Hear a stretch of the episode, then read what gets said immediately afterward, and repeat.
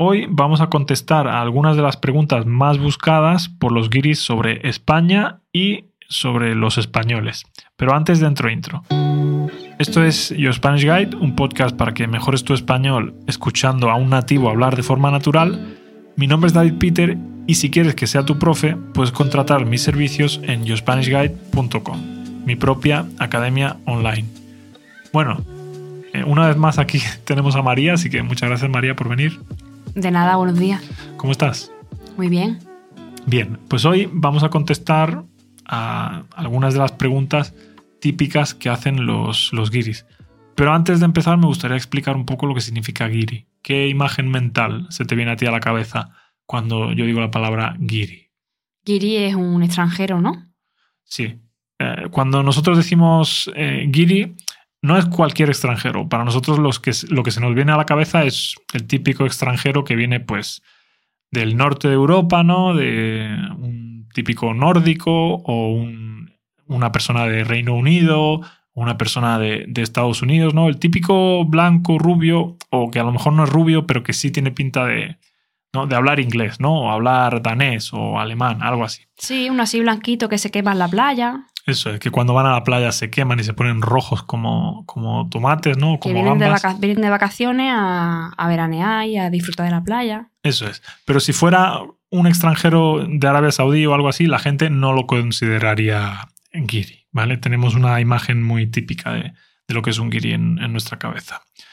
Bueno, la primera es ¿por qué los españoles siempre llegamos tarde? ¿Tú por qué crees que siempre llegamos tarde? ¿Crees que llegamos tarde siempre? Mm, yo creo que no, la verdad. Yo ¿Tú eres puntual? Yo soy puntual. ¿Y yo? ¿Tú también?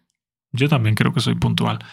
Pero, por ejemplo, si un danés o un noruego dice que va a hacer una barbacoa y dice a las seis, los noruegos están ahí a las seis en punto.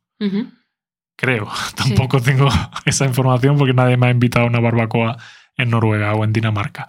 Pero bueno, en España no. En España, ¿qué pasa? Si tú dices, por ejemplo, eh, la barbacoa es a las 6 de la tarde. Sí, esto lo hemos hablado en otro episodio. Y en realidad lo que, pasa es que cuando, creo yo, ¿eh?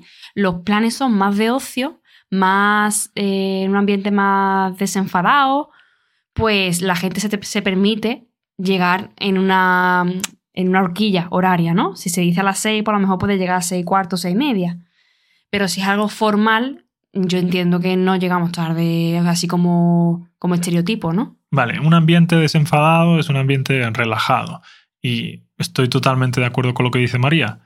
Para el ocio, pues no es que lleguemos tarde, sino es que nosotros no vemos eso como, como llegar tarde decimos sobre las 8 y la gente, pues si viene a las 8 y 20, está sobre las 8 y, está dentro de la hora. Otra cosa es que llegues dos horas más tarde, ¿no? Yo creo que lo normal es 20 minutos, media hora, 40 minutos, ¿no? Una, una, hasta una hora, si, si, a lo mejor es una barbacoa y va mucha más gente, pues una hora más tarde tampoco pasa nada, ¿no? Yo creo que está entre los 30 minutos. Ya si llegas una hora, ya lo típico que avisan, ¿no? Oye, pues yo llego hasta ahora. Pero así de sin avisar y de forma informal, 30 minutos, más o menos, de media. Salvo que tengáis una reserva específica en un restaurante, hay que estar ahí a las 10 y media, pues entonces la gente a lo mejor llega solo 5 o 10 minutos más tarde. La gente en ese caso suele ser más, más puntual. ¿Pero en el trabajo llegamos tarde? yo diría que no, vaya. Yo también diría. Yo también diría que no. Así que creo que es más un estereotipo que, otra cosa. Bien, eh, una, cosa que, que buscan también, que a mí me ha sorprendido, es por qué nos colamos en las filas. Es decir, cuando alguien está esperando en una fila para el autobús o en una fila para cualquier cosa, ¿por qué nos colamos? Yo esto creo que en parte sí estoy de acuerdo si nos comparamos con, otros países, otras culturas. Yo creo que países más del norte de Europa son hay como más formalidad, eh, quizá, no sé si diría más civismo, ¿no? Como que son más respetuosos con las filas. Son más, sí, más respetuosos con las filas, la gente como que marca mucho las distancias. Y aquí sí es cierto que, bueno, que puedes encontrarte mm, con esa afirmación del tópico de un poco la picaresca. Si puedes colarte sin que nadie se dé cuenta porque, ay, llevo prisa tal, pues hay mucha gente que se cuela. Aquí también está un poco dependiendo ya de cada uno, pero vamos, que te puedes encontrar con facilidad gente que, que se cuele. Pues yo aquí discrepo con María un poco. Yo creo que no es normal que alguien se cuele. De hecho, cada vez que yo he visto que alguien se ha colado, siempre hay una tercera persona que dice, eh, no te cueles, que está la señora esperando antes o que está no sé quién. Y de hecho la gente cuando algo así pasa se suelen enfadar bastante, suele haber problemas. Sí, yo no digo que no se recrimine, ¿eh? que se recrimina. Pero digo que es frecuente ese comportamiento. O sea, que no es raro encontrarte una persona en España que se cuele. Yo también eh, sí estoy de acuerdo contigo en que, por ejemplo, los finlandeses, recuerdo que vi imágenes anteriores al COVID en las que guardan una distancia personal súper larga y puedes ver como en su cola, pues eh, cada uno está con una distancia suficiente. Aquí no, aquí si estás en una cola, eh, van a respetar el orden de la cola, pero vas a tener a la persona de atrás respirándote prácticamente en la nuca. Y si, por ejemplo, la cola empieza a avanzar y tú te quedas parado, rápidamente te dice alguien, eh, perdone, eh, camine, ¿no? O Avanza, sí. Avance, que, que la cola está avanzando. Entonces, sí, yo creo que es incorrecto que nos colemos. Puede pasar, pero también se recrimina cuando pasa. Y sí es cierto que si nos comparas con otras culturas, pues, eh, qué sé yo, son más, son más respetuosos que nosotros en, en ese sentido. Sobre todo lo- los nórdicos, creo. Y una cosa también, hay otro tipo de situaciones, por ejemplo, cuando abre Mercadona, ¿no? Cuando abre el supermercado más famoso que hay aquí en España. eh, abre a las nueve, ¿no? O nueve y media, no recuerdo. ¿A qué hora abre? A las nueve. Yo creo que abre a las 9, sí.